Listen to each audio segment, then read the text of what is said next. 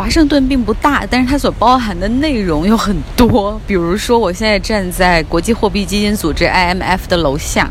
然后隔一条街就是 World Bank 世界银行，两条街就是两个路口之外就是 Federal Reserve 美联储，然后再往下面走三个路口就是白宫。然后从这个 IMF 只要稍微往下面走一个路口就是。乔治华盛顿大学，然后再往下面走，接近河边的地方就是乔治城大学。那如果要是走去 K 街，就是著名的游说说客一条街的话，那么更是每一个楼里面都是去影响 legislator 立法者的那种游说机构 lobbyist，然后还有就是那些 advocacy 工会等等。我今天上午去 Brookings，就是著名的那个。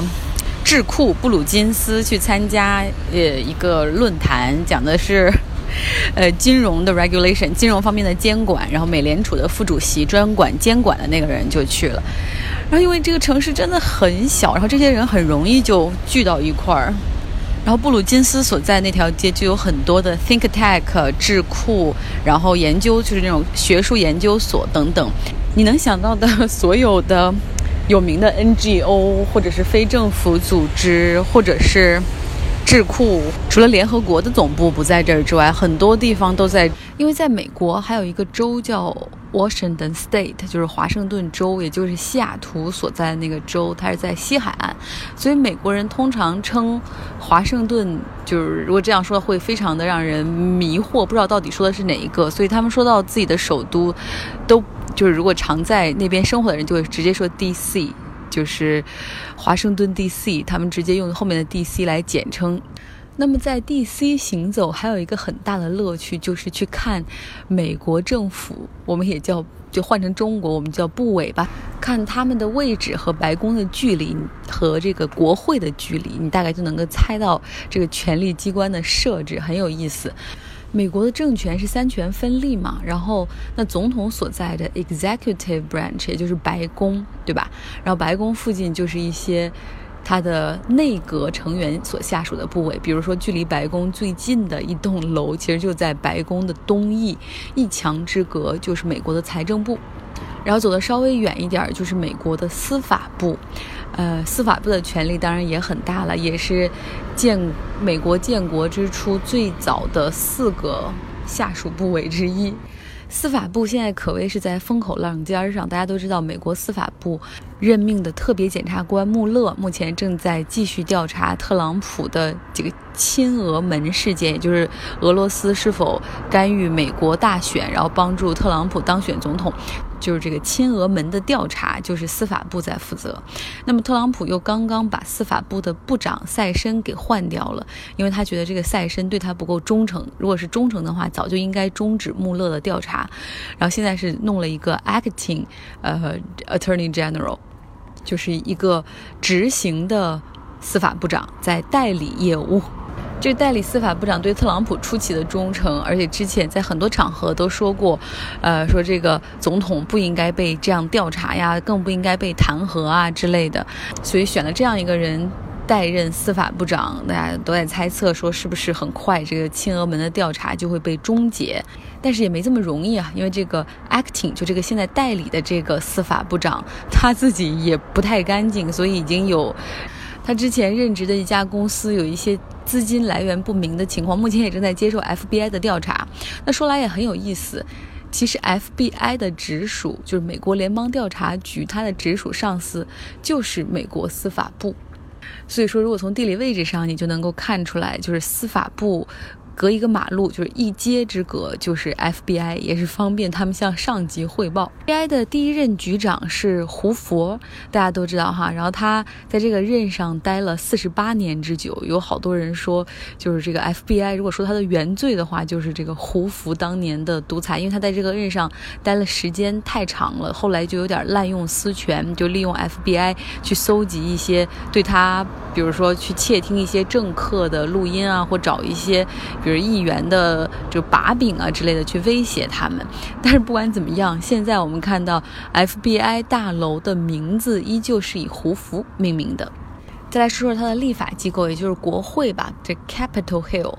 嗯，大家都是 Capitol Hill 叫国会山，但实际上它也是平地了，只不过它的建筑比较高而已，然后看起来像一座山，然后就 Capitol Hill 国会山。在国会里面工作的人经常会喜会喜欢说 When I'm on the hill，就是当我在山上的时候。但实际上，就大家在图片中看到的那个 Capitol Hill 国会山，通常只是开会的时候大家才会在那儿，而大部分时间就是各个参议员也好、众议员也好，他们办公的是不在那个 Capitol Hill 里面的，只有在开会、在辩论、在投票或者在听总统的 Union Address 国情咨文的时候，大家才会在那儿。那他们的办公大楼就是在国会山附近，呃，各有几栋大楼。比如说，比如说参议员们在有参议员的大楼里面工作，众议员有众议员的大楼里面工作。然后，因为每一个议员他们都是一个很嗯或大或小的团队，看自己的这个竞选资金啊，然后或者是各种资金拨款的情况，然后所以说他们已经。不是一个人在战斗了，是一个团队。有些像，呃，民主党众议院的 leader 南希·佩洛西，他可能手底还有数百人。跟大家说一个，如果你去 D.C.，你去华盛顿玩的话，真的不要只做游客。不论是 Capitol Hill 国会山，还是参议员、众议员们所工作的大楼，都不用不用证件就可以进去。然后你只需要在门口。过一个安检，然后你就能够进到他们的办公大楼里面、办公区间。然后，如果当然是美国人的话，他们甚至就可以直接找到自己所属辖区的参议员或者众议员，敲开他的门，然后跟他聊天。这是他们的职责，必须要跟选民们来进行沟通。然后，因为你是他们民选出的代表嘛，你有义务来给他们讲你在 D.C. 做些什么。然后，美国政府很多办公大楼的下面都有 cafeteria，就是咖啡厅，这些都是向外开放的，所以你不用。你看，好多人是带着证件往里走，但是你不带证件依旧可以往里走。然后进去，哪怕你找不到任何人跟你聊天的话，也可以去楼下的 cafeteria 去感受一下，算是美国呃联邦政府员工的食堂吧。因为刚刚结束了中期选举，呃，参议院这边还是共和党 （Republican） 来把持，那众议院这边就换了好多人，大家也看到了新闻，对吧？原来是共和党的，现在变成了民主党。在这种换届的时候，不论是 midterm 还是 presidential election，就这种选举的时候，其实，在 D.C.，尤其是在为参议院和参议员和众议员服务的那些员工里面，他们的员工里面，其实很多人在这。这个时候就会失业。如果你想，你所为之工作的那个众议员，然后他败选了，那他的整个这个团队就全部被 fire 掉了。就是这样残酷，所以好多人都说 D.C. 是一个适合年轻人的地方，因为这里实在太不稳定了。除非你是为联邦政府工作，也就是美国联邦政府的公务员，但是收入呢，相比 private sector，也就是如果你去一些私营机构，收入又不够那么好。但是大部分人的职业路径就是进联邦政府工作，积累个一两年的经验、三年的经验，然后有一些政府人脉资源以后，马上就会跳。当然了，那些年轻人如果他们为一些众议员服务，那比如说这个众议员又失去了。选举就是输输了选举，那他们怎么办呢？就是在寻其他的工作。呃，在 D.C. 非常重视 networks，也就是建立你自己的人脉。那些在众议院或者参议院里面实习的那些实习生，他们就给众议员、参议员打工的那些实习生们，然后他们每天都会去各种各样的 events，然后去换名片。然后这些实习生们还会每天就为了激励彼此，能够多去 network，多去认识人，建立。人脉，然后他们还会比，就这个活动下来，你拿到多少张名片，我拿到多少张名片，然后就以彼此来激励。但是他们所做的那个 networks 就绝对就是建立人脉，不像我们想象那么简单。就是说我去了这样的活动，然后觥筹交错，跟大家喝喝酒、聊聊天，让人混个脸熟而已。他们真的很到位，他们都会，比如说换到名片之后，马上就会当天晚上发一个邮件，或者是最迟第二天早上发个邮件给对方说啊，昨天我们见面了，很高兴和您聊天，巴拉巴拉，然后说能不能再约个时间，比如说一起喝个 coffee，呃，喝个咖啡啊，然后或者一起喝个东西，我们再进一步聊一聊。然后在 DC 有一种文化叫做 shameless network，就是说，你如果要建立人脉的时候，脸皮一定要厚，因为虽然你可能发出去一百张名片或者一一一百五十封邮件，都未必有效果，但是那些人脑海中会记得有一个这样的人，说什么时候他身边有一个空缺的时候，他可能想到哦，好像还有个这个，我可以叫他他来谈谈。国会是立法机构嘛？那立法机构说完之后，我们就要说一下司法机构在。华盛顿有美国最高法院，也就是 Supreme Court，而它的地理位置也很有意思，就在国会山的一街之隔。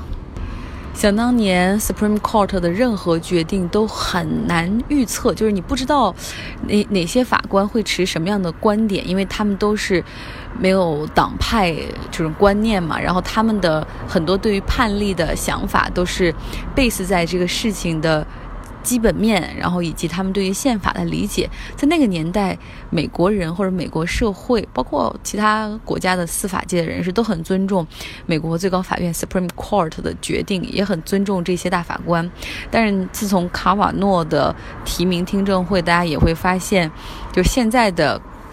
司法机构，就是 Supreme Court 也好，或者是各种 Court 也好，大家的 partisanship 就是党派的。观念是越来越分明了。虽然说这个司法机构，嗯，法法院的这个系统是独立于呃立法和行政的，对吧？三权分立，但是现在已经不免越来越多的受到了政治的影响。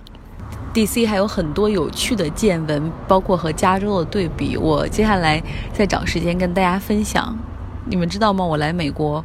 半年了吧，还是在 D.C. 就在华盛顿才第一次看到真正有人支持特朗普。因为平时在在加州、在湾区，尤其在 Berkeley，你知道没有人喜欢特朗普，找不到一位，甚至有人喜欢特朗普，但是绝不敢说出来。但是在 D.C. 你看到，真的有人会穿着。就特朗普的那样的 T 恤啊，然后或者有人戴着 “Make America Great Again”，就是让美国再次伟大的帽子啊，然后还有人就真的会 “Hooray Trump”，呃啊，对了。忘了跟大家说，呃，有人说美国封路吗？如果特朗普出行的时候，华盛顿 D.C. 会不会封路呢？答案是的。嗯，我们在是周四的早上，上周四的早上，那天正好 Trump 是要往呃巴黎去吧，然后他去机场的路上，呃，我们可能。就是他的车，他的车就是正好要经过的区域就封路了，然后但是他们的封路的效率还是比较高，然后也就是警车拦几条路，然后他过去以后很快就通畅了，然后我我的车并没有在那个。就被封路的前面，但是我有同学坐在前面那辆车，他说很能够看清，就是 Trump 的车过去了。说为什么你能那么能确定，在速度那么快的情况下还能确定那是 Donald Trump 所坐的车呢？他说，因为我看见他的头发了，真的是太飘逸，像棉花糖一样完美无瑕，所以就像前 FBI 就被他解职的那位 FBI 局长。呃，科米所在他自己回忆录中写到的那样，他第一次看到 Trump 的时候，都忍不住想夸他说：“你的发型太完美了，你每天到底花多少个小时做头发呢？”